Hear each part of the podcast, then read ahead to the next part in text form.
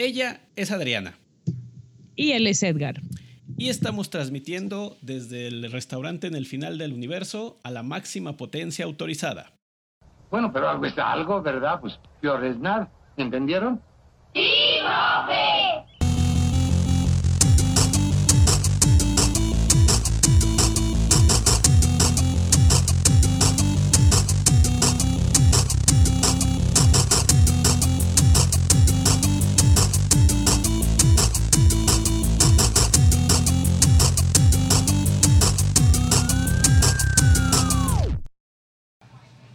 Buenos días, buenas tardes, buenas noches a la hora que nos estén escuchando. Bienvenidos a 42, la respuesta a la pedagogía, el universo y todo lo demás. Y lo que se acumula en la semana.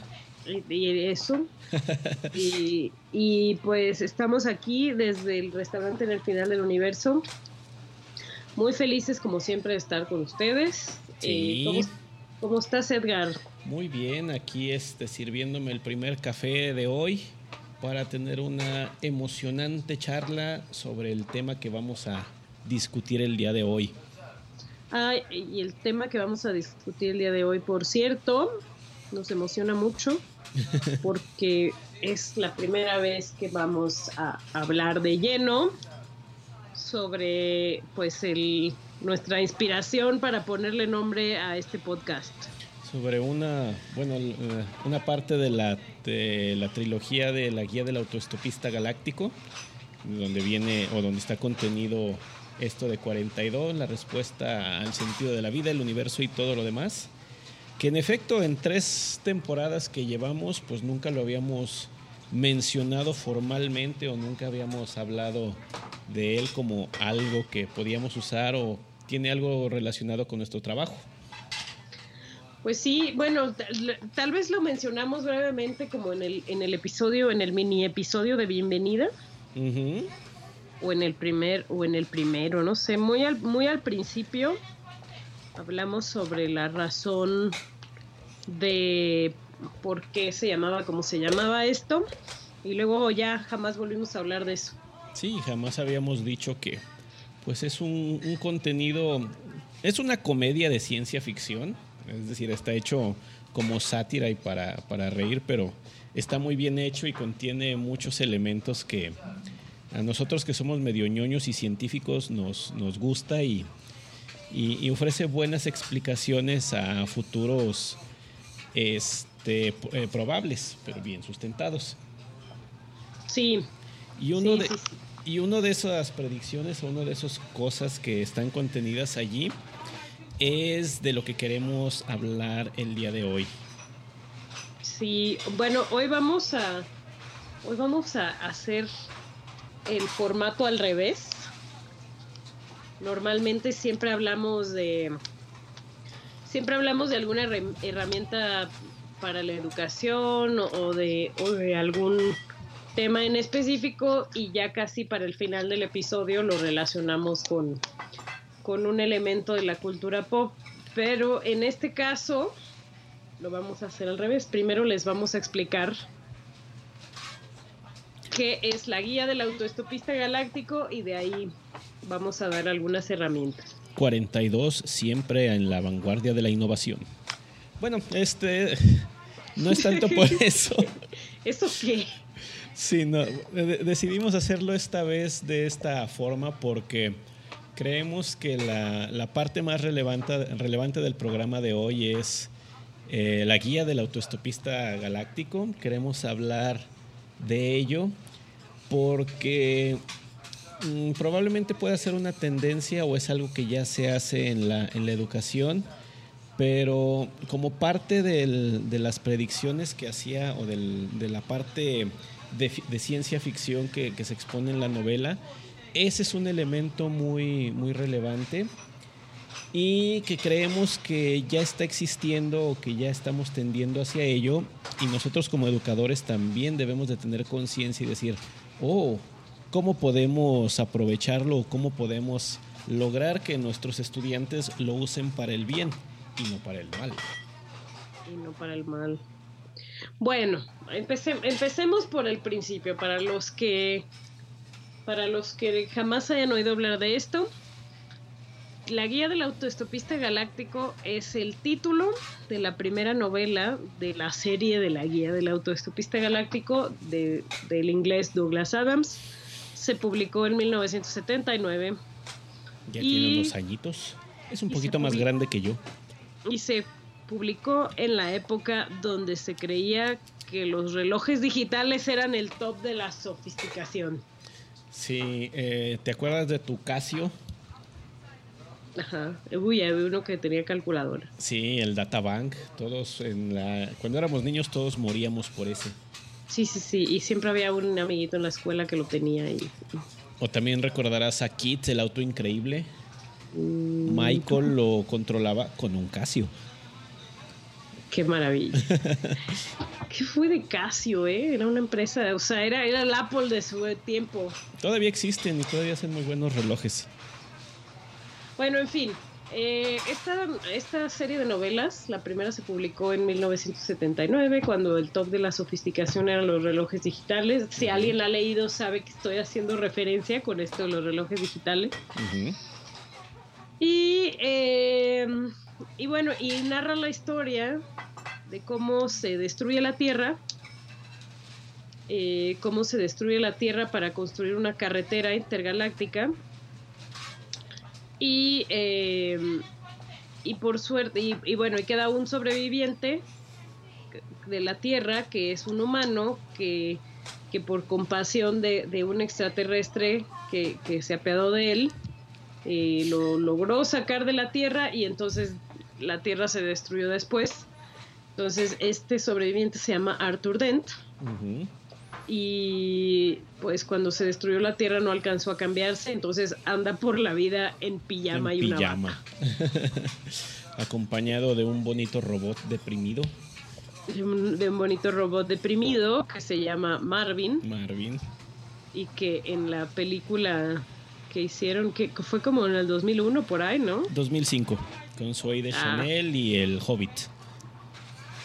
Con Zoe de Chanel, no se llama el Hobbit. Pero hace al Hobbit.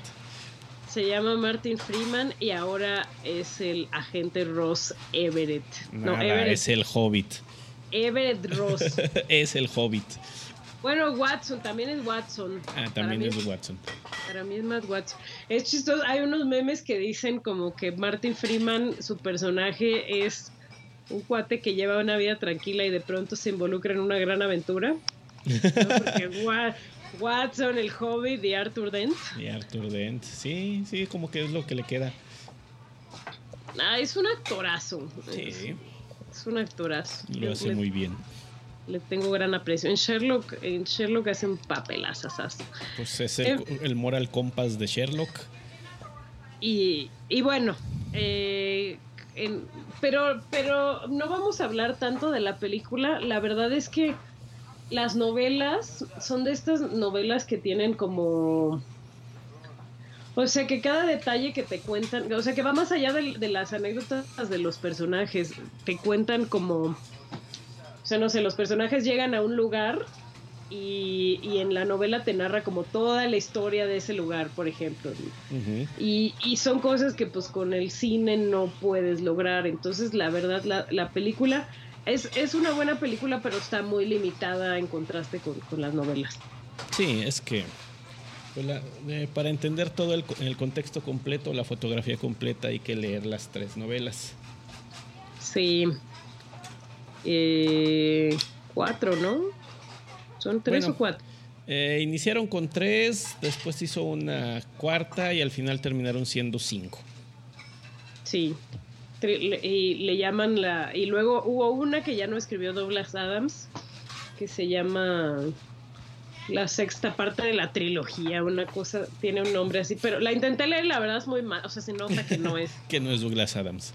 Sí, y bueno, eh, el caso es que Arthur Dent es el último sobreviviente de la Tierra, o, eso es lo que él cree, porque después conoce a Trillian que es una chica, bueno, no la se la reencuentra porque la había conocido en la Tierra.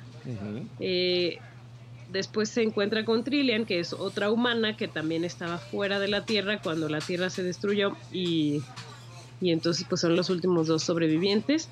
Y a ellos se les pega Marvin, el robot deprimido, y bueno, de hecho, de hecho no es el robot deprimido, es el androide paranoide. El androide paranoide.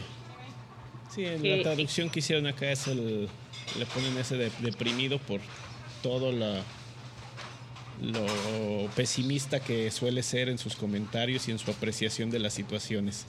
Sí, y bueno, el, tal vez recuerden, el, tal vez ubiquen el, el nombre de Android Paranoide por una canción de Radiohead. Paranoid Android. Una de las tres que, que sabe tocar Radiohead. yo, yo detesto mucho a Radiohead, entonces no me hagas entrar en este tema. ok. Se me hace lo más sobrevalorado de la vida. Pero bueno, no, no vine a hablar mal de Radiohead. Venimos a hablar bien de Arthur. Bueno, y, todavía, y todavía no llego a, la parte importante. Bueno, Arthur y Arthur Trillian y un grupo de Arthur Trillian, el androide paranoide, y otro grupo de, de personas extraterrestres muy peculiares andan por todo el universo ayudados por un manual que se llama La Guía del Autoestopista Galáctico que curiosamente no es nada más el libro. O sea, es el libro, pero es el libro.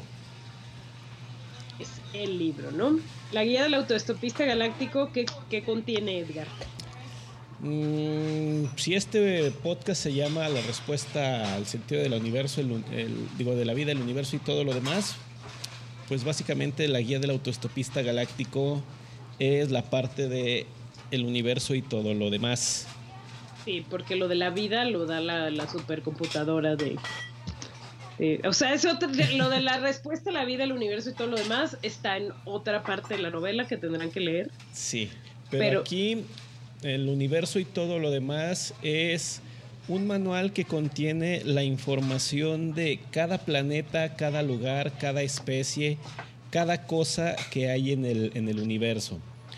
Si, si lo pensaras como un dispositivo es algo que tú sacas, detecta tu ubicación, sabe dónde estás, sabe qué estás viendo e inmediatamente te presenta información de lo que necesitas saber de ese lugar y ese momento. Sí, en la es que hay, hay varias concepciones, ¿no?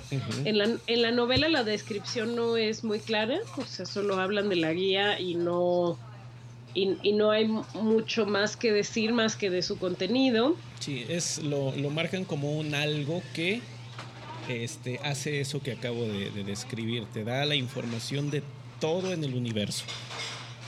pero, pero nunca dicen cómo funciona, cómo es, ni dejan como que tú te imagines que es. Probablemente es un reloj Casio. Probablemente, porque muy al principio de la novela hablan de los relojes digitales. Eh, en esta película de Martin Freeman y Soy de Chanel, eh, más bien lo interpretan como una especie de, dispositivo electrónico activado por voz, ¿no? Que le preguntan cosas y el, y el, el dispositivo además tiene la voz de Stephen Fry, que es un actor inglés muy reconocido, que, que está, está padre porque él grabó la voz de la guía. Sí, es como una, como una tablet. Si lo ponemos en, temporada en la que vivimos, es como una gran tablet, un dispositivo con pantalla, bocinas, medios de entrada y, este, y, y que nos permite consumir o ver la información por algún medio. Sí, y bueno, en otras, en otras concepciones hubo una miniserie inglesa y ha habido hubo una radionovela también que hizo la, la BBC. Entonces, en, en, diferentes concepciones de la historia ha tenido como varias interpretaciones. Sí, que este, ahora sí que cada quien se imagina el futuro o, el presente como, como puede y como, como quiere. Sin embargo, el principio es muy, muy claro, es algo que te permite a ti acceder a toda la información del universo, a toda. Aparte tiene algo muy simbólico, ¿no? La, guía, la guía tiene en la contraportada una, una leyenda que dice que ¿Me estás preguntando a mí? Sí. Ah, no me acuerdo. ¿Cómo que no te acuerdas? No me acuerdo. Dice Don't Panic. Ah, es que yo siempre la veo en otros lados. Perdón. No, ya se acabó todo. Paren el podcast, ya. Edgar ya no va a ser parte de este podcast. Bueno, fue un placer estar con ustedes. Este, aprendí mucho y todo esto se verá reflejado en la guía del autoestopista galáctico y que espero que lean. Y ya, No, y que ya, se acuerden, ¿no? Sí. no, ya Adriana, nomás, recuerda que nomás me gusta hacerte renegar. Ok, bueno, la, la guía del autoestopista galáctico, de acuerdo con la novela, tiene una leyenda que dice Don't, Don't panic. panic. Don't panic significa no entres en pánico o algo así. Entonces, es, es muy simbólico porque mi- mientras que es, por definición, la herramienta para poder navegar el universo, y este tiene esta leyenda que dice como, o sea, tranquilo, ¿no? Y con, con, con este, con este instrumento que tienes en la mano, tus, tus problemas como, como viajero por el universo están resueltos. Sí, no estarás perdido, eh, sabrás hacia dónde dirigirte, sabrás qué es lo que estás viendo. O sea, simplemente sereno moreno. Sí. Y bueno, eh, eso es, eso es por definición la guía del, del, del autoestopista galáctico. Sí, que, de, Esta, que de esto último que mencionas, pues yo creo que varios nos hemos de sentir identificados con... De repente vamos de viaje o estamos en algún lugar y acabamos en la mitad de, de, de, de alguna parte y no sabemos ni dónde estamos, ni qué hay, ni hacia dónde dirigirnos a continuación o cómo regresar a don- al punto donde estábamos. bueno, ya cada vez pasa menos eso. Mm, bueno, solamente si eh, tienes conectividad a internet Ah, o bueno. las personas alrededor de ti no hablan chino. Bueno, sí. También podría ser. O hay personas alrededor de ti, porque también de pronto puede pasar que no tengas se- señal y no haya personas. Correcto. Ok, sí, sí, hay escenarios posibles donde... Sí, todavía existe esa, esa situación y pues también recuerda No, que no sé si tú te No. hayas perdido en medio de una plaza pública cuando eras niña. Sí, claro. Cuando era chiquita, sí. Yo me perdí en un elevador una vez. ¿Cómo te pierdes en un, en un espacio de dos por dos? Pues subiendo, subiendo y bajando jugando, de repente ya no sabes en cuál piso estás y ya no sabes si tu familia anda por allí o no anda por allí o qué pasó. En fin. Bueno, En- ¿A qué se parece? ¿A qué nos recuerda el concepto de la guía del autoestopista? recordando otra vez, es toda la información del universo, de todo lo que hay allí, sus planetas, sus habitantes, sus lugares, todo en la palma de tu mano, muy accesible para que tú lo consultes en cualquier momento. Les vamos a dar un ejercicio de tres segundos para que piensen a qué se parece eso. ¿O a qué se quiere parecer? ¿O qué se, a qué se empieza a parecer? Que de hecho lo hemos mencionado indirectamente en este ratito. Cuando dijimos pues, que haya señal, que estés parado en un lugar civilizado, un dispositivo, con medios de entrada, con una pantalla. ¿Se parece a la Palm Pilot? La Palm Pilot. Yo tuve una. Yo no, pero sabía quién tenía una de esas. ¿Se parece a la BlackBerry? Fue la pre-Blackberry, ¿no? Sí, la Palm es mucho antes que la BlackBerry. La Palm no tenía teléfono. La pa sí, es que yo tenía, yo tenía una Palm que, que mi papá me heredó. O sea, él se compró una más moderna y me dio su, su Palm viejita. No manches. La, la am- amaba. Ya sé, Adriana, se parece al Kindle. ¿Se parece al Kindle? Sí. Se De hecho- De hecho, hay una.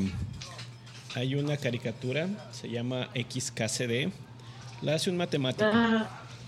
Sí, sí, sí, sí. Para los que no saben, la hace un matemático y es mm, una sátira eh, de la humanidad y de situaciones que pasan vistos desde el punto de vista científico. Es decir, lo, hace una crítica con elementos científicos.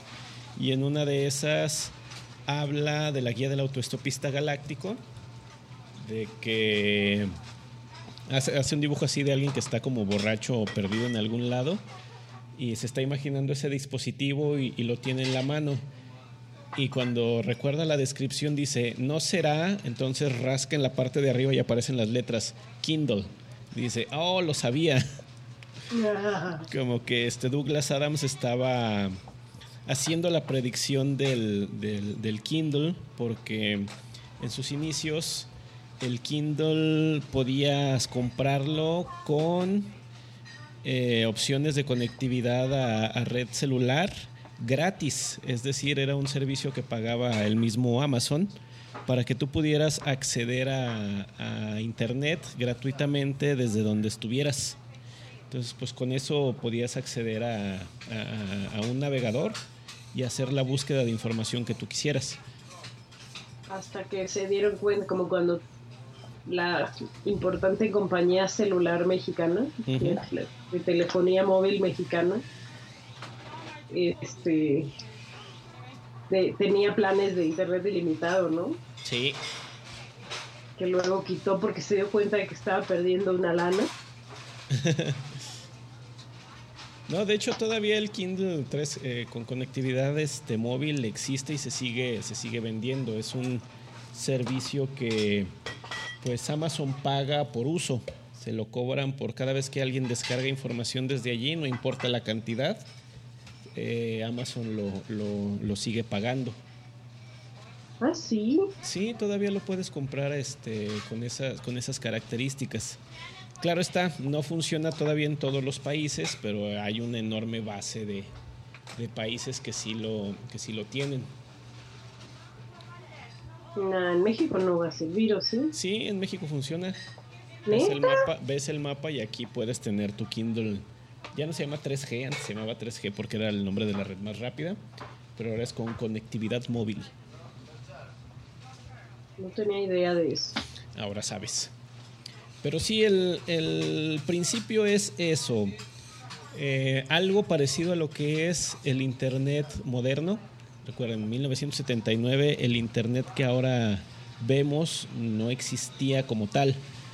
Ya existía la tecnología, ya existía la interconectividad, pero no estaba abierta al, al público en general, como ahora, que pues básicamente es para ver videos de gatitos, y manifestar nuestras opiniones abiertamente en cualquier foro que tengamos a la mano. En cualquier. Refutar argumentos válidos con argumentos inválidos, todo eso. Sí, que es, es una tecnología maravillosa, la cual casi nos pone en, en, contacto o en acceso a toda la información que hay y puede, puede haber al menos en este planeta. Digo, además de los videos de gatitos, fotografías y otras cosas que rondan por allí, memes. Memes. Eso nos pone en contacto con cosas que nosotros como maestros apreciamos, valoramos, amamos y podemos sacarle mucho provecho para el trabajo que, que hacemos. ¿La cerveza? Eh, y el vino tinto, no, pero eso para internet todavía no están. Ah. Ah. Pues es que dijiste que era algo que los profesores amamos y nos sirve y... Sí, pero no lo hagas en el aula. Otra vez. Ah, ah. Ah, ok. Te refieres a fuera del aula, ok. Sí, fuera del aula. Digo, que ahora me recuerdas al capítulo de Los Simpson del maestro sustituto que lleva su bebida energética con vodka. ¿Cuál? ¿El de Lisa? ¿El de.? No, el Bergstrom no, el, otro. El de. El, que llega a todo cool y, te, quita las calificaciones, pone estrellitas, enseña con videos. Ah. Y luego canta una bonita canción al final. Y confiesa de que le puso, le pone vodka a su bebida energética. Ay, los Simpsons. Ya, eh. días, días, episodios sin hablar de los Simpsons, cero. Cero. bueno, retomando el, eh, que la guía del autoestopista galáctico es muy parecido a la conectividad en Internet que tenemos actualmente. Y además del Internet, pues es ese invento que creó el señor Tim Berners-Lee.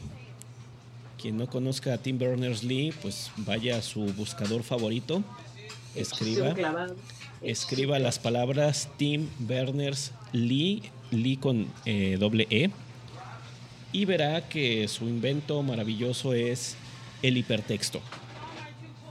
Bueno, él no inventó el hipertexto en sí, pero inventó una forma de compartir información mediante hipertexto. ¿Qué es eso de hipertexto? Tú estás leyendo algo y de repente dices, ah, esta información me parece relevante y al autor también. Y la relaciona, entonces tú puedes navegar entre la información dando clics en texto resaltado o en elementos que te llevan a otra, a otra información. Por lo tanto, si tú empezaste en un punto leyendo acerca de eh, la revolución industrial, de repente puedes ir brincando a qué es eso de una máquina de vapor, luego puedes ver cómo funciona el vapor a presión y acabas en, en un artículo que habla del ciclo del agua porque toda esa información va relacionada. Y si algo de la información no está disponible, puedes esperar un par de días o a veces un par de horas y la información alguien la puso por allí para que tú la, puedas, la puedas consultar. Es decir, pasa muy poco tiempo entre que tenemos la información, digo, entre que carecemos de la información y la podemos tener. Mm, pues así funciona también, así funcionan también otros medios de comunicación, ¿no? Bueno, otros medios digitales. Sí. Como por ejemplo los wikis, las wikis, ¿no? Las wikis, las wikis son la... Femenino masculino. Eh, bueno, el término es hawaiano, wiki wiki significa rápido. Entonces creo que es eh, no tiene género, podríamos decir que es el wiki o la wiki. Bueno, pero en español, en, en, español es más usual ubicarlo por femenino, ¿no? La wiki. La wiki. Y las wikis son una herramienta maravillosa. Si, se, si, si no caen en las manos equivocadas. Es, sí. Aclarando nada más, eh, wiki es un tipo de tecnología. Eh, Wikipedia utiliza el nombre porque pues, eh, usa un sistema wiki. En realidad la tecnología se llama WikiWiki, que es rápido y es una forma de editar texto y enlazarlo rápidamente o hacer referencias a muchas cosas de manera fácil y rápida. Por eso quien la creó le puso ese nombre. bueno, hay wikis, hay wikis de todo. si alguien ha editado alguna vez un artículo de Wikipedia, sabrá que pues realmente editar un artículo allí que tenga formato bonito es rápido. De hecho pueden, como es una plataforma abierta, si un día quieren, pueden crear su propia biografía allí y hacerla pública para el mundo. No se los recomiendo porque los troles son bastante agresivos. Sí, y además que Wikipedia tiene un comité bien rudo de gente que está cuidando que no se cuele información eh, pues no que no sea real o que no esté bien verificado. Si ustedes se fijan, si ustedes se fijan, cuando entramos a Wikipedia hay algunos artículos que dicen no eh, es, su edición. Es, no, esta, esta, esta entrada no trae suficientes referencias bibliográficas. O o trae así textos así como de este artículo todavía no está verificado, ¿no? Como para que no te vayas con... Con la finta. Con la finta de, que todo lo que viene ahí es, es real. Es correcto, pero la tecnología de Wiki, aparte de Wikipedia, también permite que este, otras comunidades generen su base de, conocimiento. Digo, este, probablemente algunos estén suscritos a wikis de videojuegos, de series de televisión, de animes o incluso otras cosas científicosas. Sí, las wikis se usan para muchísimas cosas. Yo las que conozco y he visitado son de son como de fandoms de, elementos de la cultura pop que, que tienen su, base de datos ahí para que busques toda información. yo, yo la uso mucho, por ejemplo, para... Yo que veo Doctor Who, no sé si has oído hablar de esta pequeña serie inglesa. Pequeñísima, sí, este, algo he oído por allí. Este, bueno, yo que veo Doctor Who, pues ya, eh, como es inglesa y en Inglaterra los actores tienden a salir como en todo lo que produce el Reino Unido. Entonces eh, me meto mucho luego a ver si si de veo un actor y digo, ah, este ha salido en Doctor Who, entonces me meto a la wiki de Doctor Who a ver quién, quién hizo a tal o cual personaje. Que por cierto, si ya viste Black Panther, sabrás, sabrás que, Hobbit. No, no, no, sabrás que Shuri, Shuri, la hermana de Black Panther, es la es un personaje muy importante en el último episodio de Clara. Sí, sí, sí, sí la, sí la reconocí. Porque somos ñoñazos, ¿no? Y todo eso lo sabemos gracias a wikis. A las wikis, bueno. Eh, a las wikis, de entretenimiento. Eh, quien no, no puede o no, no utiliza wikis no queda limitado a compartir conocimiento. Digo, no vamos a mencionar ahorita cosas tan cosas obvias como Facebook, Twitter, LinkedIn y similares, porque esas tienen paredes, es decir, la información no es completamente pública, aunque está pensada para compartirse como que están hechas para decir, bueno, esto es lo que compartirías con tus amigos en tu grupito un día en un café. Lo que estamos nosotros mencionando es eh, información o cosas que se hacen públicas, que dices, lo pongo a disposición de, de todos. Y otra de esas herramientas que conocemos mucho, pues son los weblogs o también abreviados blogs, que se hicieron populares por ahí de 2002 con aquello de la, guerra en Afganistán, que reporteros empezaban a publicar lo, que veían en, fuentes no directamente de sus, de sus diarios o de sus eh, trabajos, sino de que ellos mismos ponían sus opiniones o cosas que veían, eh, no en tiempo real, pero sí diariamente. Eh, a partir de ahí se hizo popular que la gente pues también pudiera exponer sus ideas, información o artículos más o menos interesantes en esas plataformas. Probablemente tú tuviste tu blogspot. Sí, claro. Luego salió otra cosa espantosa que se llamó el Metroflog. Ay, Dios. que gracias al monstruo volador de espagueti entonces no existían las cámaras con filtros. Si no hubiese sido Sí, ahorita Snapchat sería irrelevante. Sí, pero Metroflog de todos modos tenían forma de ponerle como diamantinas y cosas así. Sí, era una cosa horrible. Aparte, era una plataforma horrible, verdaderamente horrible. Bueno, estamos hablando de 2004, 2005, donde todavía la tecnología web para los mundos, high five. Eh, quien no ha utilizado esos, también más o menos de un tiempo para acá están maduros unas plataformas como Google Docs, que lo fantástico y lo bueno de esa plataforma es lo fácil que hace colaborar en la creación de información. Es decir, tú comienzas un documento en, en un momento dado, lo haces público o lo compartes con alguien y dos, tres, diez, n personas están construyendo la misma información casi al mismo tiempo. Entonces algo que hacía difícil que cuando teníamos nada más Microsoft Word, Word, Word, que tú iniciabas el documento y decías, ah, te lo mando al rato, te lo paso para que tú le sigas. Ahora ya no, ya esa información la puedes estar consultando.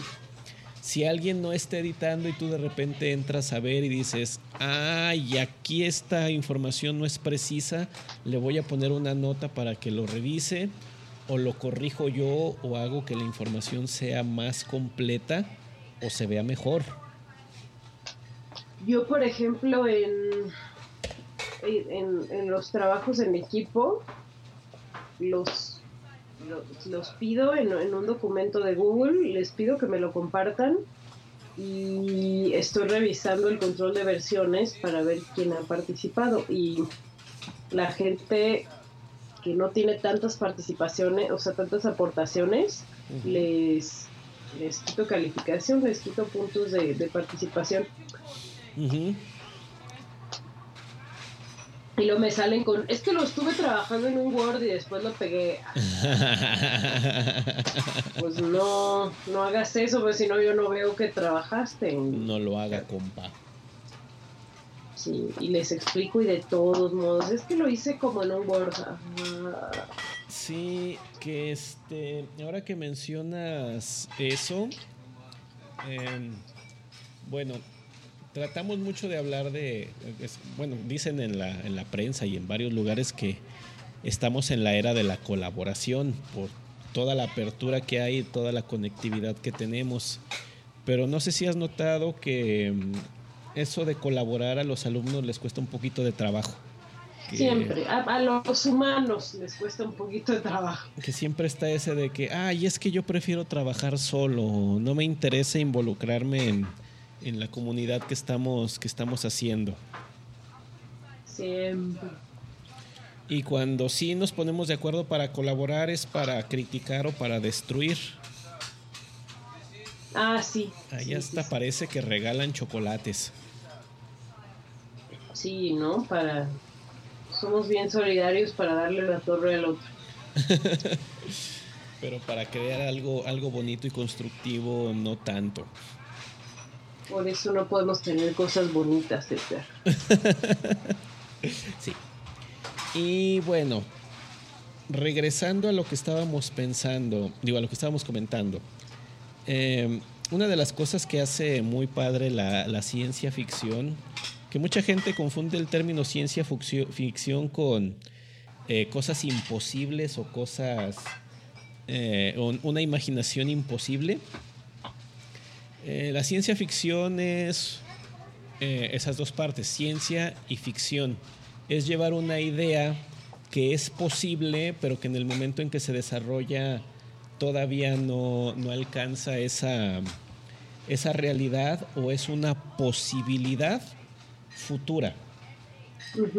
Douglas Adams probablemente no pensó en la guía del autoestopista galáctico eh, de esta manera que nosotros lo estamos platicando, porque eh, los que ya leyeron la, novela y los que la van a leer, se encontrarán que sí se parece a esto que estamos describiendo, un acceso interconectado a mucha información sobre la cual mucha gente está, está aportando, está enriqueciendo y cada vez tenemos, eh, tenemos más. Y no es nada más información creada por gente de a pie como tú y como yo también ya podemos tener acceso a cosas tan maravillosas como una biblioteca digital. Uy, sí. bases de datos. Que ya tiene bases de datos, libros, artículos, revistas, cosas digitalizadas, indexadas, fácilmente buscables, fácilmente difundibles. Que ahora sí, aquel que no quiere saber es o porque la compañía famosa de telefonía celular que mencionó Adrián hace un momento aún no considera que esa parte es México o porque no quiere. Porque nos les conviene tenerlos ignorantes. no, es, es un argumento muy de, de persona antisistémica. De, de anarquista anarcochairo. Sí, bueno, hay chairos, hay chairos respetables. Los, el chairo que fundamenta su chairés es bienvenido a ser chairo. Chairo, chairo que, que sustenta, que investiga, que ve varios lados de la misma situación y que encuentra que efectivamente hay un desbalance de poder y quiere protestar, es, esos son los buenos chairos. No, pero es que ese ya no es chairo, ese ya es una persona informada. Chairo es aquel que hace maromas mentales para que su esquema que encaje en algo que obviamente no encaja. Sí, no, el, chairo por definición es, es, el que no tiene, no tiene sustento su, descontento. Es un término muy despectivo, la verdad. No, no este, no nos gusta hacer. Porque, porque sí, sí hay mucha gente que lo entiende como, como, como sinónimo de, de, izquierda. Ajá, o como, y hay gente que se burla como de manera muy cruel de... De los chairos. De, de, de la gente. O sea, hay gente que, que, que, dice que dice luchador social como, como si eso fuera malo. O sea, y usa la palabra chairo como no, no es lo mismo. Como sinónimo de persona que lucha por, por, algún ideal, aunque este ideal sea válido y esté sustentado, y eso está. Entonces, queridos escuchas, nada más queremos aclarar. Que no estamos en contra de los chairos. No, estamos en contra de la gente que, que, se pone camisetas de, de, cosas que no están sustentadas, como los antivacunas, como los eh, pro-Trump, como los, este, de los de la Tierra plana. ¿Cómo? ¿La Tierra no es plana? Entonces, ¿cómo me sostengo y me puedo parar en ella? Ah, me imaginé, me imaginé el, el, la imagen de los Simpsons de estamos teniendo problemas técnicos. sí. Como que la Tierra no es plana. Tenemos un problema técnico. Sí, disculpen, tenemos problemas técnicos. Y se acaba el podcast. Entonces, este, regresando, porque pues otra vez ya andábamos en quién sabe dónde. Que perdón, ¿qué yo dije? ¿Por qué yo dije el, Ah, ah, ah, la, empresa de telefonía. sí. Este, ese acceso a la información, así como lo, visualizaron, pues básicamente nos da la explicación a casi, a casi todo. Pero de momento la guía del autoestopista galáctico no es una realidad como la visualizó Douglas Adams. Es decir, ahorita no tenemos todo el conocimiento, todo el, la información de todo el, todo el universo. Es un trabajo en, en, progreso. Y nosotros, en la labor que hacemos, nuestros estudiantes, los que participamos en, esta actividad, eh, en estas actividades y comunidades académicas, básicamente por definición tenemos que hacer eso, contribuir a que esa, eh, guía esa enciclopedia, eso lo que sea, contenga más información, contenga em, los datos que faltan, irla, irla completando y hacerla disponible para, la gente. A ver, platícame Adriana, ¿qué podríamos hacer nosotros en, en este ámbito con eso? No, pues nada, Nada, ya está todo hecho. Bueno. fue, un placer platicar con ustedes el día de hoy. Este, hasta la vista, gracias y por todo el pescado. estamos, pero de un ocurrente. Eh, es que no, es que este tema nos gusta mucho, la verdad. Sí. No, pues mira, eh, podemos hacer microuniversos de, de nuestros grupos. Podemos hacer microuniversos donde donde todos los estudiantes de un de una misma materia puedan contribuir a su conocimiento. Yo, por ejemplo, en, un, en una ocasión, en una materia que di, les abrí un documento de Google. Sí. Y, les di una liga para poder editar. Y les dije, en ese documento de Google van a compartir sus apuntes de la clase. Sí. Eh, entonces, su tarea va a ser que quien tenga apuntes los va a poner ahí. de, de todas las clases. Y bueno, en ese tiempo sí creían los puntos extra. Dije, dije, voy a dar puntos extra al que tenga más aportaciones en el documento de Google. Y entonces pues se pusieron mucho las pilas porque estaban haciendo ahí sus aportaciones, de manera que cuando llegó el examen final, eh, tenían una muy buena guía de todo lo que habíamos visto en la materia. Y yo me sentí muy orgullosa de ese, de ese trabajo, ¿no? Porque lo que hicieron fue construir el conocimiento entre todos, hicieron una guía para la materia súper buena, porque además se los dije, o sea, e, esto que van a poner en este documento es, su guía, es su guía para la materia, entonces no, se no sirve nada que lo hagan por los puntos extra, háganlo por tener algo que ustedes entiendan y que todos entiendan. Por el bien de la humanidad.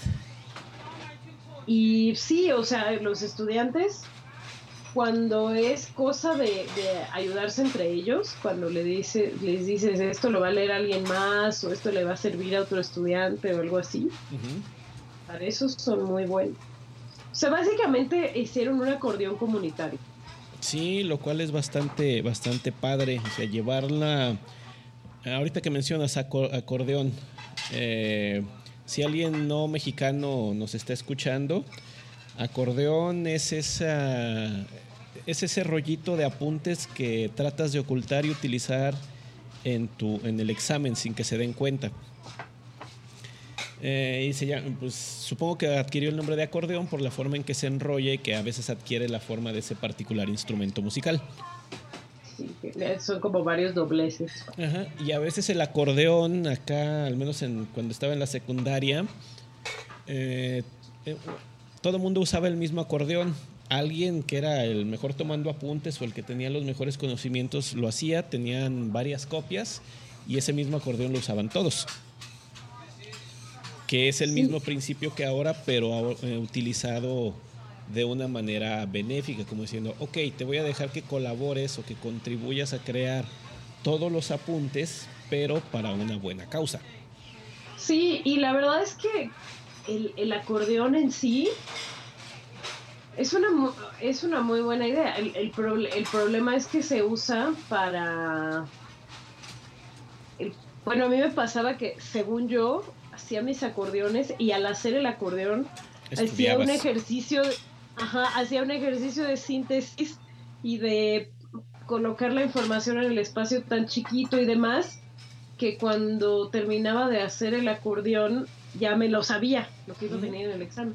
Entonces, entonces en realidad el acordeón es, es, es un ejercicio de síntesis y de explicar todo como con la menor cantidad de palabras y formularios y demás, que, que terminas que termina siendo una muy buena herramienta de estudio. Pero cuando lo haces tú, si nada más tomas prestado el acordeón de alguien, pues ya no es un medio para estudiar, ya es algo como que, ah, me voy a apropiar del, del conocimiento de otra persona y asumir que es mío. No, esas cosas sí me escandalizaban. A mí también. aún de joven y de sí, a mí también, a mí me odiaban mis compañeros porque yo sí decía, fulanito está copiando. Tenemos que quitarnos esa cultura de la, de la supuesta traición y hacernos más de la cultura de la denuncia. Así es. Y bueno, esa es una, una, forma.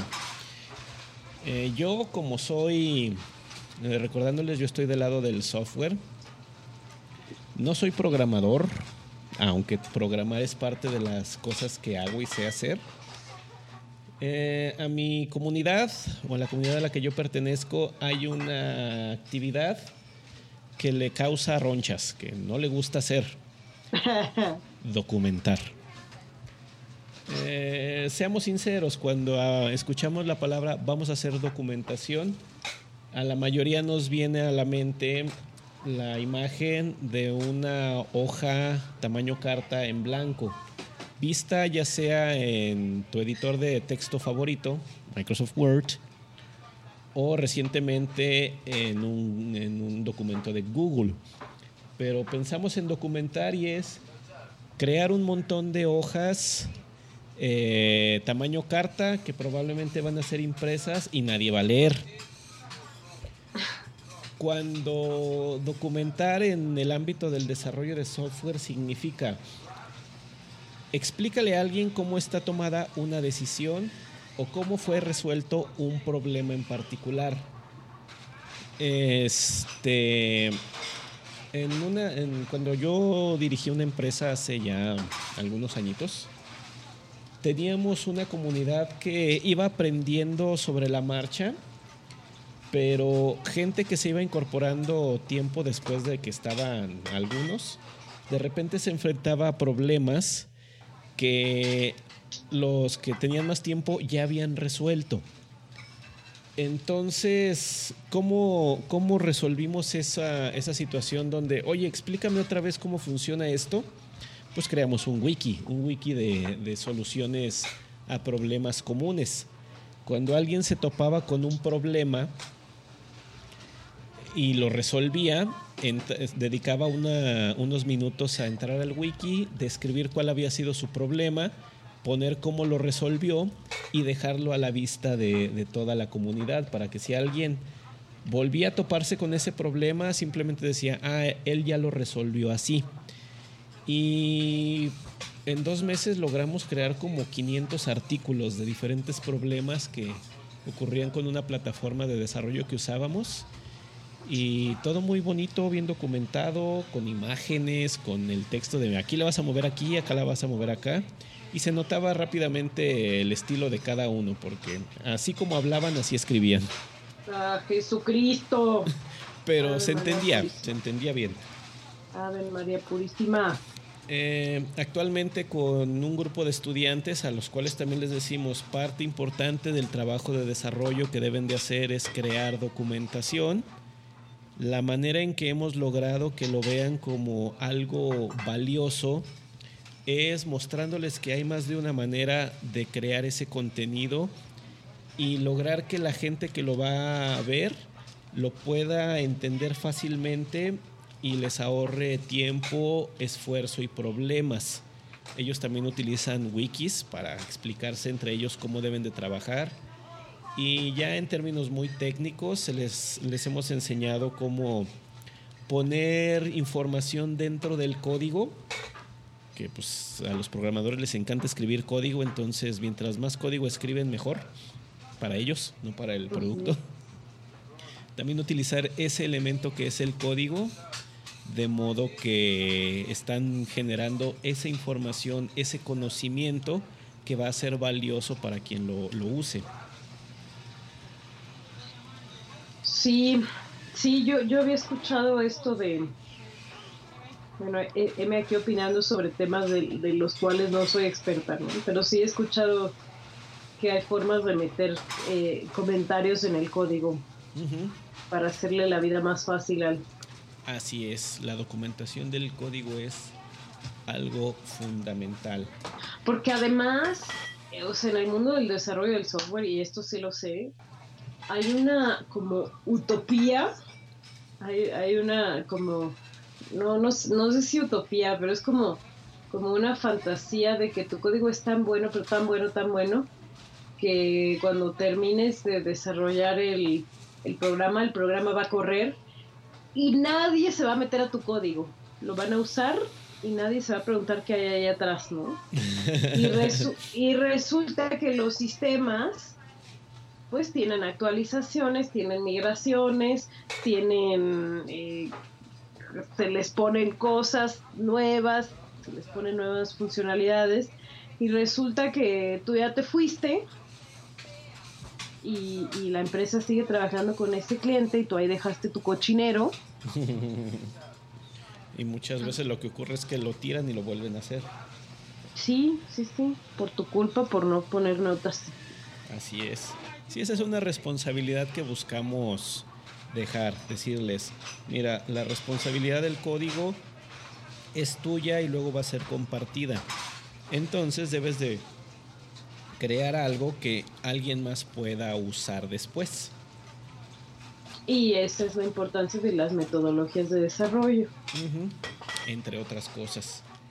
También tengo... Y de, la consideración por el otro, ¿no? O no tiene que ser metodologías, tienes que en verdad sentarte y decir, esto puede hacerle la vida muy difícil a otro humano. ese sentido de pertenencia al grupo o de, desarrollo del, grupo. Que bueno, en software, tú, tú conoces el ambiente, has trabajado allí, sabes que el ego es un factor muy abundante. Sí, sí, pero también, pero también hay un, hay un fenómeno muy interesante que es el ego.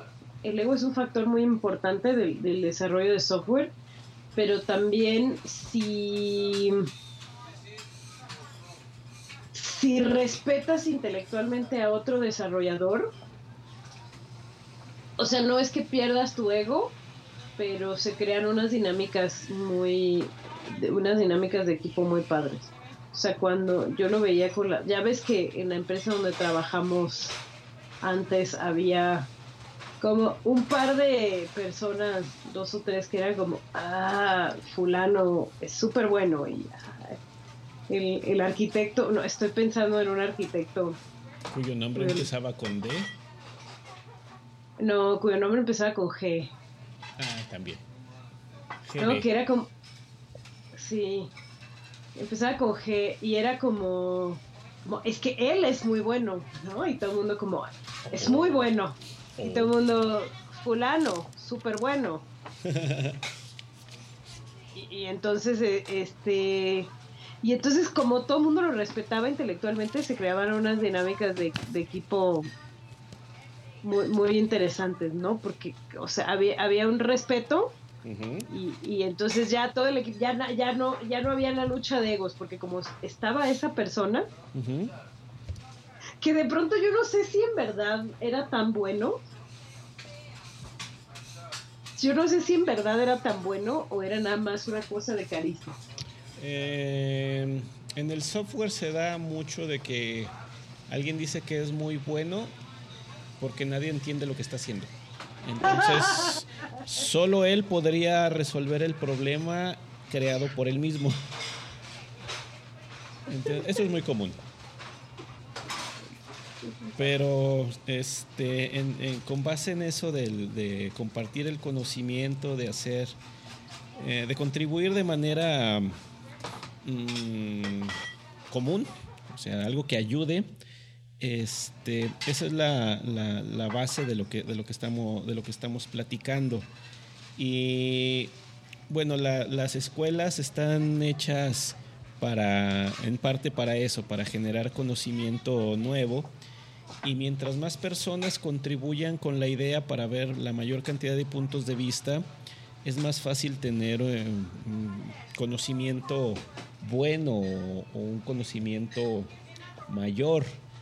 Y la, la, existencia de la tecnología nos ayuda a promover eso. Yo tengo un colega por acá que nos cuenta, él da clases de ética.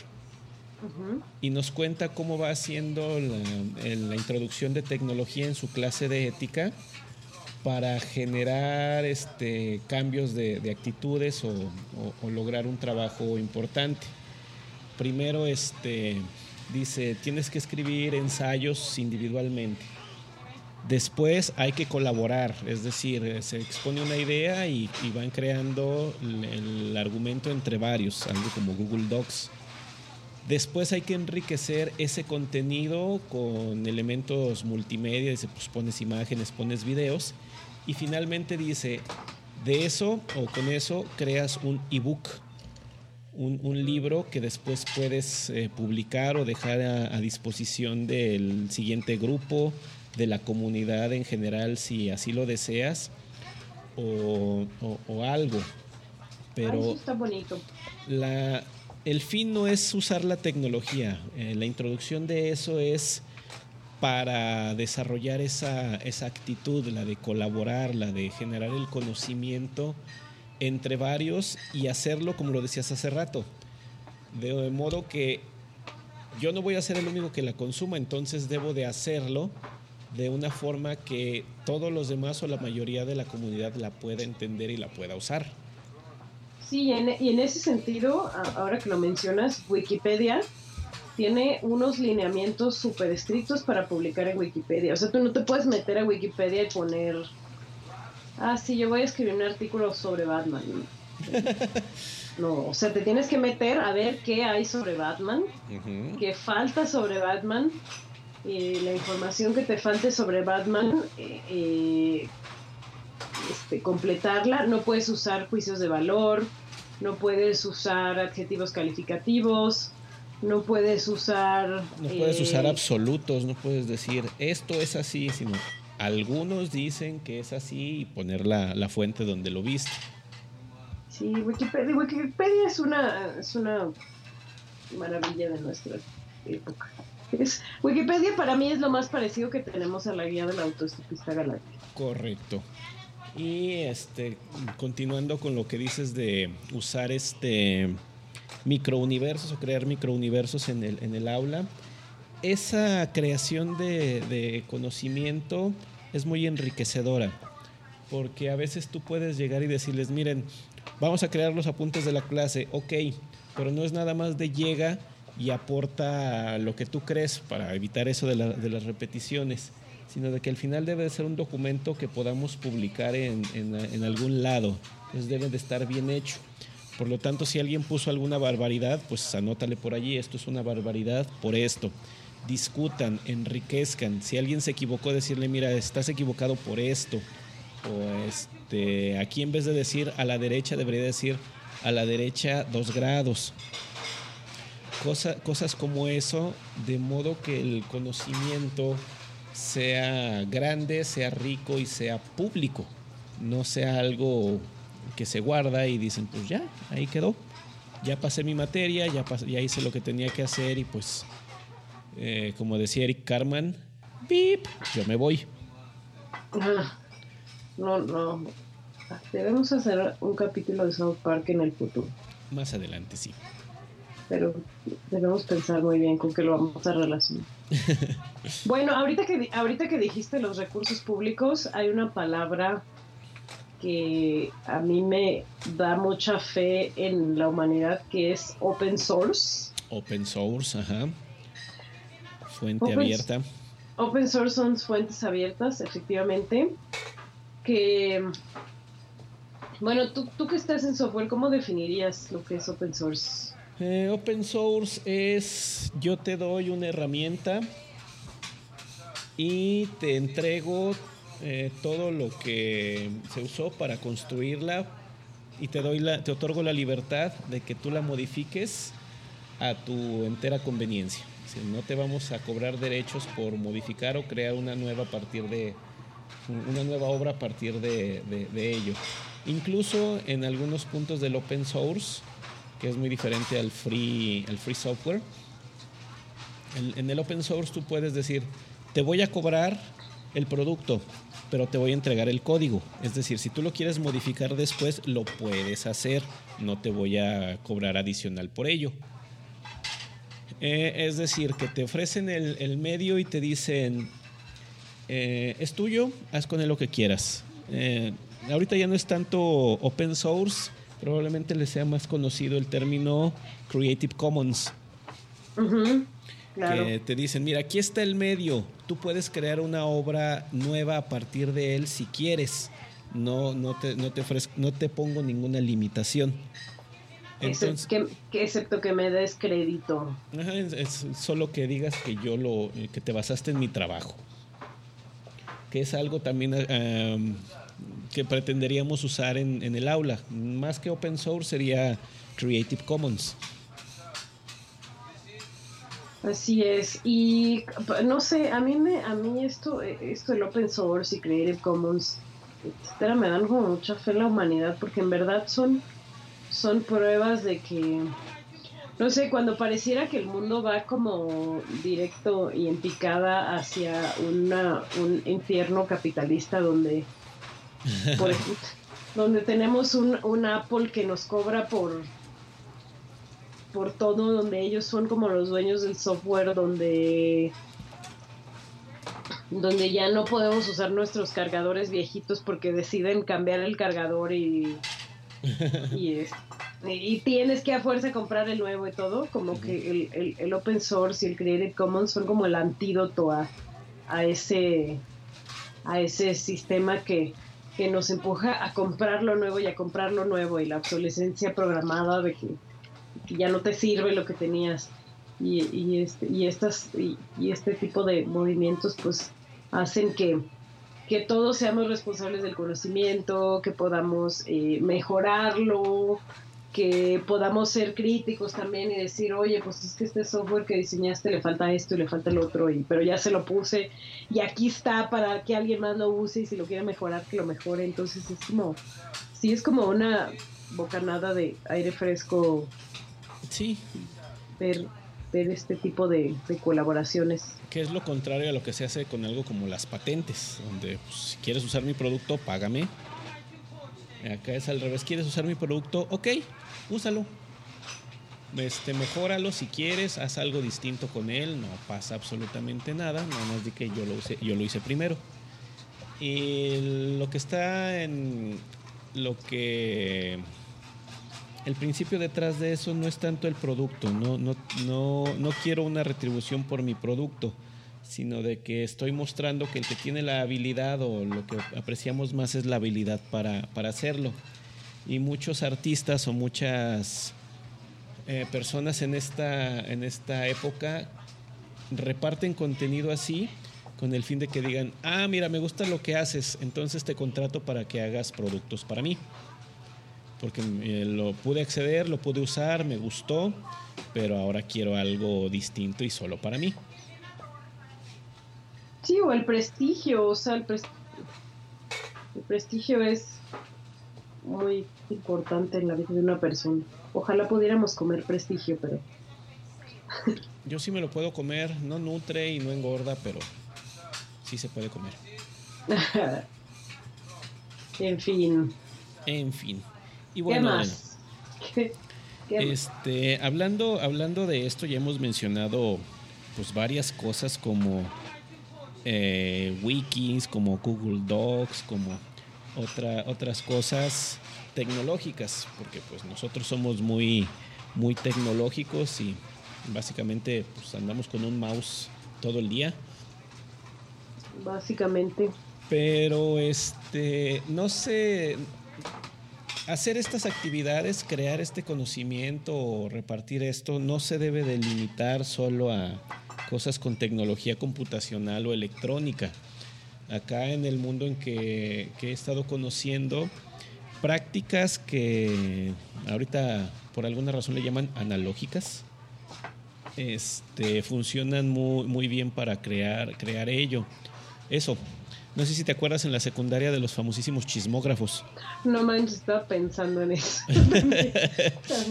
Que era un cuaderno, un cuaderno con una pluma queridos escuchas, esto del chismógrafo no estaba planeado en, nuestras notas del podcast. A mí también se me ocurrió. que era un cuaderno que tú ibas pasando entre todos y cada uno iba llenando la información que, se le pedía allí. Entonces tenías una base de datos de información. Podía ser buena o podía ser chisme. Sí, sí. Entonces puedes, se puede crear así. Ah, en realidad el chismógrafo se hacía nada más para a que le llegara a una persona y contestara la pregunta quién te gusta. todo, el preguntadero se hacía como para eso, para llegar a eso. Para llegar a... ¿Y a ti quién te gusta? Ay, no le gustó. Sí, era muy triste. Pero pues te enterabas de cosas de tus amigos que decías, oh, ¿en serio? Sí. Momento más vergonzoso. Este, entonces, pueden usar una, libreta y pasarla durante las clases, pueden usar algo que no sea una computadora. Eh, algo que funciona muy bien es de que se pongan a discutir o a trabajar frente a pizarrones con plumones todos juntos. De ahí salen ideas y conocimiento muy padre. O este objeto, objetos físicos que puedan utilizar para que ese conocimiento quede, quede registrado y sea útil para, para, todos. Y nosotros hablamos de eso, wikis, blogs, Google Docs, este, muchas cosas por, internet, pero no es necesario que siempre o, solamente sean, sean, sean esos. Pueden usar otros medios siempre y cuando conserven ese principio de que es una colaboración para generar conocimiento. Claro está que si les interesa la parte de usarlo con herramientas tecnológicas actuales, pues eh, recuerden que tenemos ahí nuestro, nuestro Patreon, el cual estamos dedicando para que si alguien o hay una comunidad que le interesa aprender a hacer, pues les podemos crear sus tutoriales y otro contenido si nos apoyan. Sí, eh, queremos agradecer una vez más a nuestro a nuestro único Patreon. por el momento. Por el momento que nos está donando. Y, y, pues así funciona también. O sea, tú das tu apoyo a, a la gente que genera contenidos que a ti te importan. Y además, o sea, está empujando. A, mí se me hace muy interesante cómo. Eh, está, se, se, está, nos estamos moviendo a una economía sin intermediarios que, que puede que puede ser muy interesante, ¿no? Donde de pronto estamos viendo cómo las editoriales van a desaparecer y, o sea, va, va, ya los artistas publican su música directo, ya no, la graban directo, la, la, publican directo y la venden directo y, y los, los escritores publican sus novelas las suben directo a Amazon. ya, ya, no necesitan una editorial. Ya no necesitamos de una estación de radio para difundir nuestra palabra por, ah, masivamente como lo estamos haciendo ahorita. Digo, este podcast también es un ejemplo de, de lo que hemos mencionado porque nuestro interés es difundir conocimiento, de, enriquecerlo y su participación poniendo comentarios, pidiendo cosas o diciendo, oigan, se equivocaron en tal, en tal lado, también es parte de, esa, de ese esfuerzo de generar conocimiento útil para, para todos. Exactamente. Y bueno, hablando de difundir conocimiento, Adriana, recuérdanos nuestras redes. No, ¿por qué? Por favor. Ya, ya, que se acuerden ellos. no es cierto, estamos en Pedagogia 42 en Twitter. La verdad es que tenemos el Twitter medio abandonado. Sí. Pero eso es porque se nos olvidó el password y entonces está como en una computadora que no se prende tan seguido. Pero ya vamos a estar más activos en Twitter, lo prometemos. Este, el, es Pedagogia 42 y eh, lo mismo en Facebook. También estamos en... Eh, en web. En, ajá, en nuestra página de internet es 42.edgarfernandez.com. No es que Edgar tenga un ego más grande, sino que él ya tenía el dominio. Y lo estoy prestando. Eh, Fernández con Z.